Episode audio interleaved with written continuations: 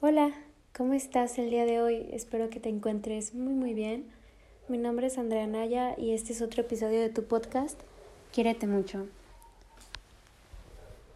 Este episodio creo que vendrá siendo como una segunda parte o una continuación al episodio de cómo estás. Entonces igual quiero pedirte que pues si lo vas a escuchar pues estés en un lugar tranquilo, solo, sola, sole, donde puedas como que vivirlo a gusto, donde puedas reflexionarlo. Y si surge pues a lo mejor llanto o algo, pues puedas vivirlo plenamente, ¿ok? En el episodio de cómo estás, yo te pregunté a profundidad cómo te encontrabas, qué pasaba por tu corazón, tus anhelos, cómo estabas con tus relaciones con los demás, contigo mismo. Y pues que me respondieras o que más bien te pusieras a analizar el cómo estás y no de la forma automática de bien y tú, sino a conciencia, escarbando un poquito más profundo. Y quiero hacer este episodio en caso de que tu respuesta haya sido que no te hayas encontrado muy bien. Así que voy a iniciar hablándote de mi experiencia. Porque te hablo desde la mía. Porque es lo que yo viví y es lo que yo conozco. No quiero platicarte de un tema al cual yo no he vivido. Y, y cuando yo quise hacer este podcast quería que fuera con la intención de que te pudieras sentir identificado, identificada, identificada, y que fuera algo que yo también viví para contártelo cómo fue. Y si tú lo ves parecido, lo vives diferente, pues puedas tener diferentes perspectivas, ¿no? Y que fueran como temas que nos unen a todos y de los cuales yo considero que se debería hacer más conciencia. Y pues obviamente desde el enfoque psicológico, ¿no? Entonces, pues me gustaría pues platicarte como yo lo viví. Hubo una situación que me empezó a dar mucho para abajo, que me empezó a hacer sentir muy mal. No sé cómo ni en qué momento. Quizás no fue de un día para otro y fue, fue gradual, pero yo insistía y me aferraba tanto a que estaba bien, a que solo era flojera, que se me iba a pasar, que a lo mejor solo andaba cansada o como que sin ganas, pero pues que a lo mejor pues no era para tanto. Entonces, pues yo me empezaba a sentir ya cada vez más mal. Me empezaban a fastidiar muchas cosas y empezaba a llorar mucho sin motivo, solo de la nada. No sabía por qué y solo lloraba y lloraba.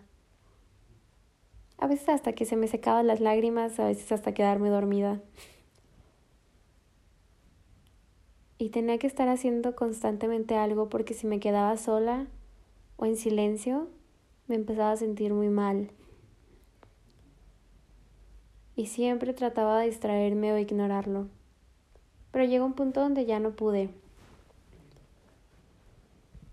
Y me empezó a pegar tanto que ya no me metí a mis clases. Porque pues ya eran en líneas, ya no, ya no me interesaban las clases. Ya no hacía ninguna tarea. Ya me valía lo que pasara. Estaba todo el día en el celular o en mi cama. No me bañaba en días. Raramente comía, a lo mejor una, una vez al día y se me hacía mucho. No quería platicar con nadie, quería estar sola y me empecé a alejar y a aislar.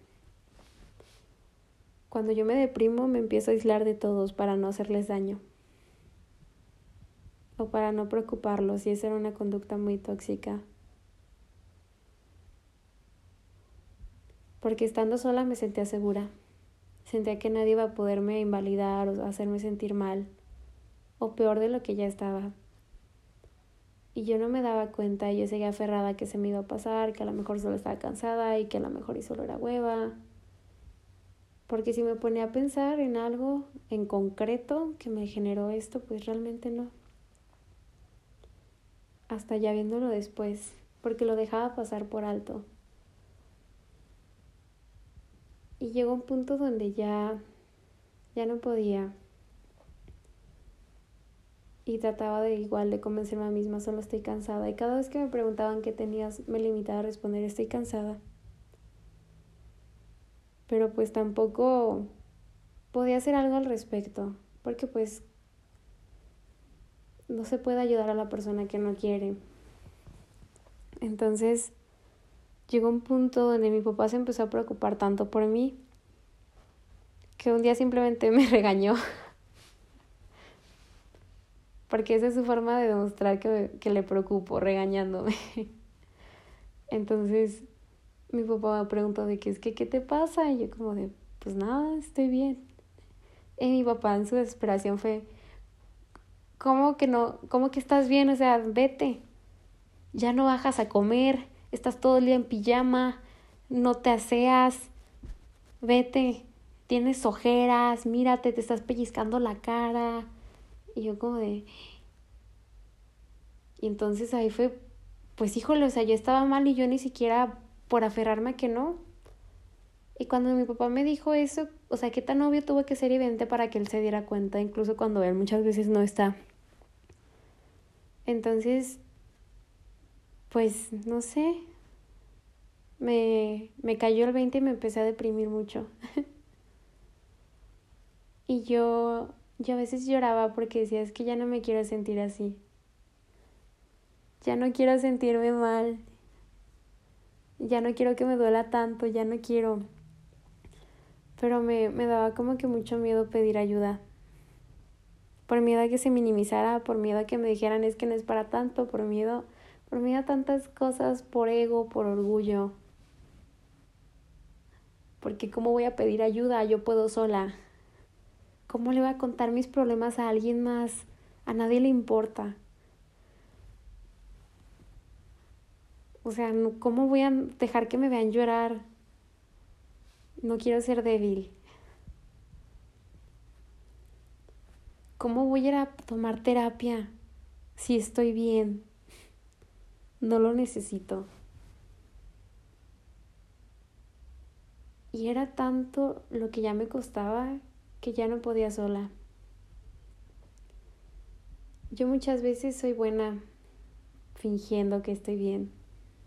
Y muchas veces si yo no, si yo no digo que estoy mal, la gente no se da cuenta. Pero ya era más de lo que yo podía controlar, que ya hasta mi papá me sugirió volver al contacto de la psicóloga. Y, y yo decía, es que ¿cómo voy a volver a ir? ¿Cómo que ya volví a caer? Si yo estaba bien, si todo estaba bien, ¿en qué momento? Y entre tanto ego, como que iba a ser.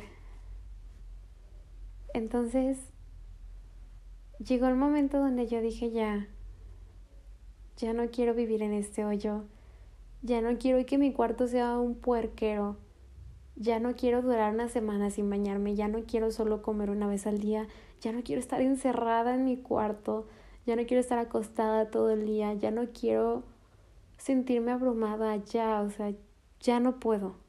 Y ya no quiero ya basta. Y pues me armé de valor, de no sé dónde. y pedí, pedí ayuda y volví a agendar cita con la psicóloga. Y para mí fue como, pues muy duro, porque ya había empezado a ir por un tema familiar. Y pues empezaban a pasar muchas más cosas muchas otras cosas que me fueron doliendo más y de las cuales nunca hablé. Algunas a la fecha todavía no las he hablado. Y para mí el abrirme con alguien es algo bien difícil. Entonces, quiero quiero pedirte hoy así como yo lo viví, contándote cómo fue mi experiencia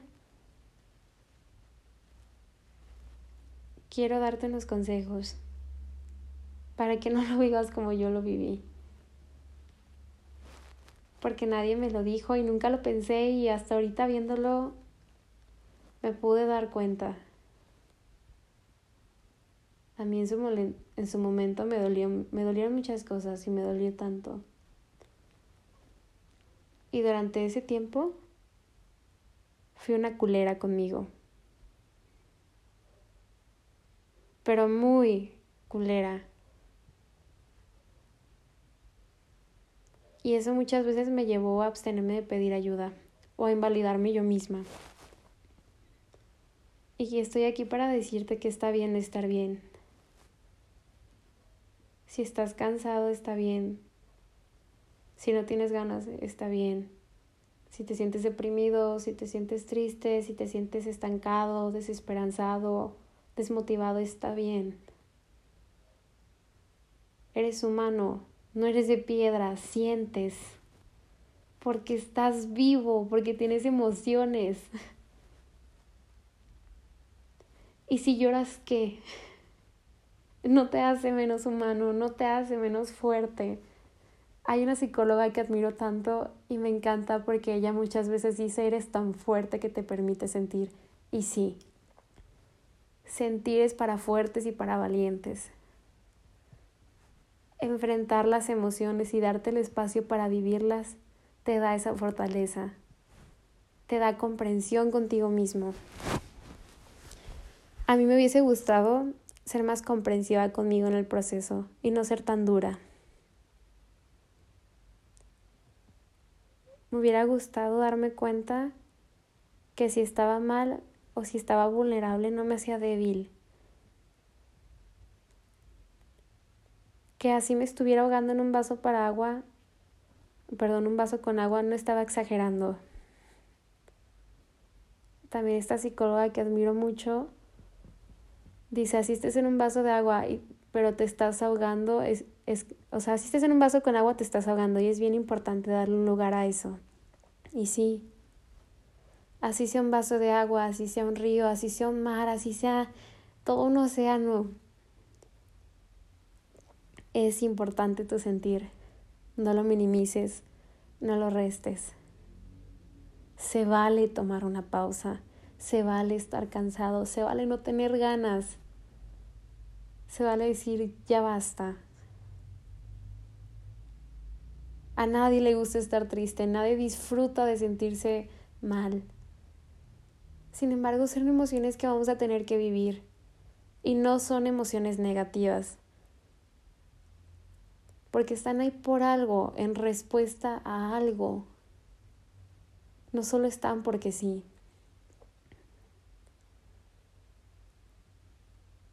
qué miedo da pedir ayuda. Y sé que a veces no es fácil porque la mente, como dije, a veces es nuestro peor enemigo.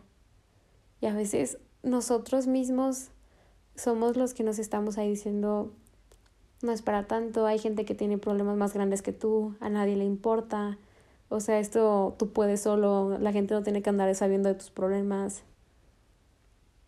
O sea, ¿cómo vas a pedir ayuda? O sea, estás bien, ay, ya cálmate no hagas esto un problema más grande de lo que es o solo quieres llamar la atención. Y déjame decirte que no.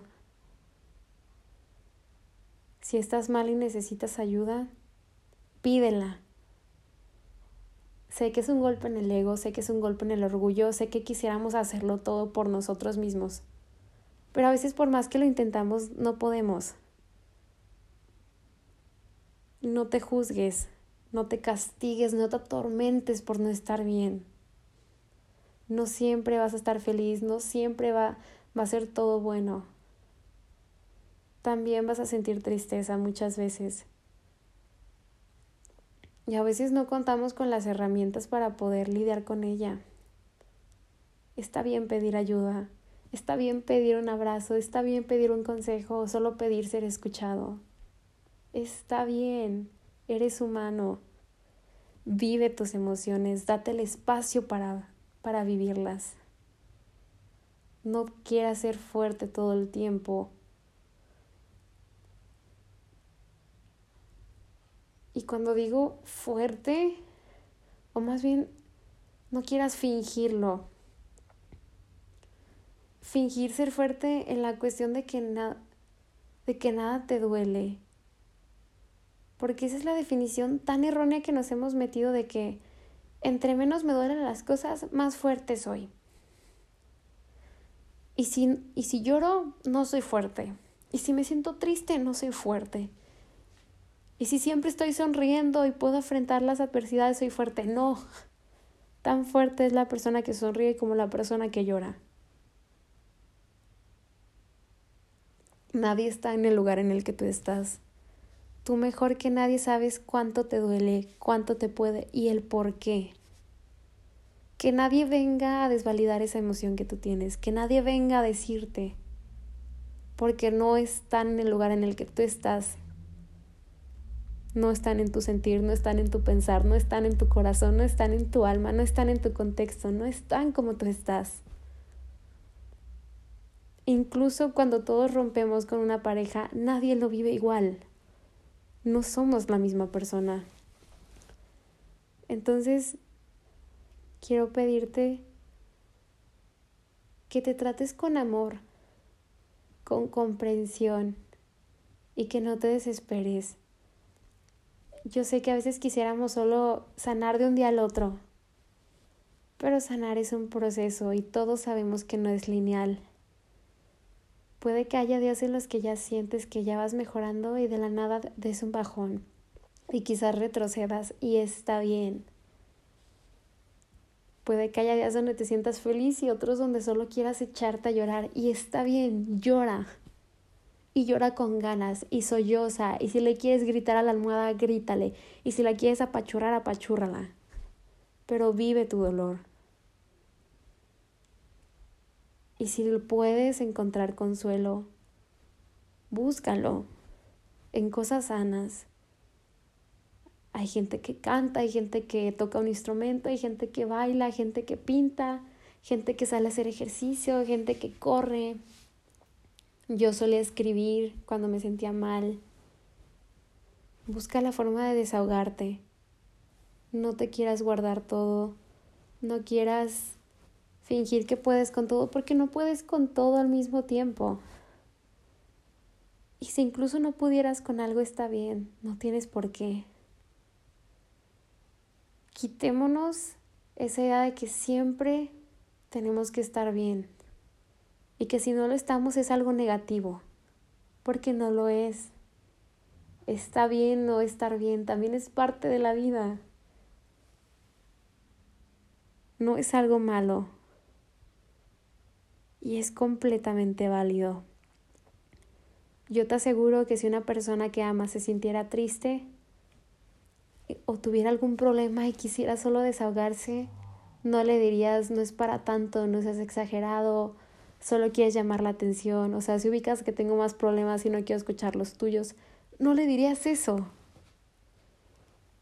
No le dirías ni la mitad de las cosas que probablemente te digas a ti mismo. Entonces, ¿por qué hacerlo?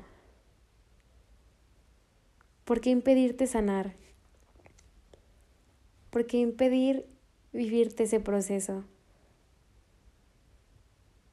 ¿Por qué ser tan cruel contigo? ¿Por qué no mejor tratas de comprenderte, de acompañarte, de abrazarte?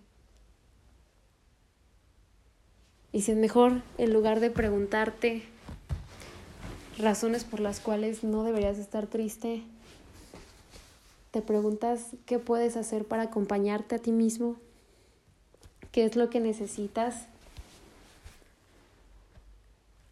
Cuando yo me siento triste, me aíslo. Sin embargo, lo que yo necesito es sentirme acompañada y amada. ¿Qué necesitas tú? Necesitas que te escuchen, necesitas un abrazo, necesitas palabras reafirmantes. ¿Qué necesitas? ¿Qué te puedes dar? A veces cuando me siento triste y no hay alguien, me gusta ver a mis perros. Me da mucho amor, me da ilusión, me da ternura. O me gusta ver videos de bebés o de cachorritos. Me gusta ver videos de, de los atardeceres. A pesar de tener talasofobia, me gusta ver videos del mar y perderme entre las olas. Entonces, esta es una invitación a que te permitas vivir las emociones que todo el tiempo te han dicho que son negativas, porque no lo son. Permítete vivir una tristeza, permítete vivir los momentos que son desagradables, porque también son parte del proceso. Ámate, cuídate, apóyate, no seas tan cruel contigo. Apapáchate durante el camino, busca consuelo, haz cosas que te hagan feliz o te hagan sentir mejor. Y si tienes el privilegio, no dudes en ir y buscar ayuda psicológica. No tienes idea de cuánto puede llegar a ayudarte. Y, y te lo digo yo, que yo soy una persona de lo más orgullosa y lo último que me gustaba era que alguien me viera triste y que alguien tuviera que escucharme mal. Entonces, pues nada, te invito a que reflexiones eso, que te permita sentir, porque eso es lo que te hace fuerte, te hace valiente. Y pues nada, Solo un friendly reminder para decirte que está bien no estar bien. Y que no dudes pedir apoyo. Estoy seguro de que hay muchas personas a tu alrededor que están dispuestas a darte la mano. Solo es cuestión de que lo pidas. Y si no lo has escuchado en mucho tiempo, yo te lo digo. Te amo y estoy orgulloso de cómo has avanzado Estoy orgullosa de cada una de las metas que has logrado día con día, incluso de aquellas de las que ni tú te das cuenta, por cómo has avanzado, por cómo sigues aquí, por tu valentía y coraje. Yo estoy orgullosa de ti. Mereces mucho, vales mucho. No te menosprecies. Yo soy Andrea Naya y este ha sido otro episodio de su podcast Quiérete mucho. Y como siempre te lo digo, gracias por confiar en mí. Gracias por darme un espacio en tu vida para escucharme. Por prestarme tu confianza y dejar, y dejar que abra mi corazón contigo. Por compartir una parte de mí contigo. Gracias. Espero que te encuentres bien. Y si no es así, no te preocupes. Poco a poco, ya estaremos bien. Ya estaremos mejor. Lo prometo.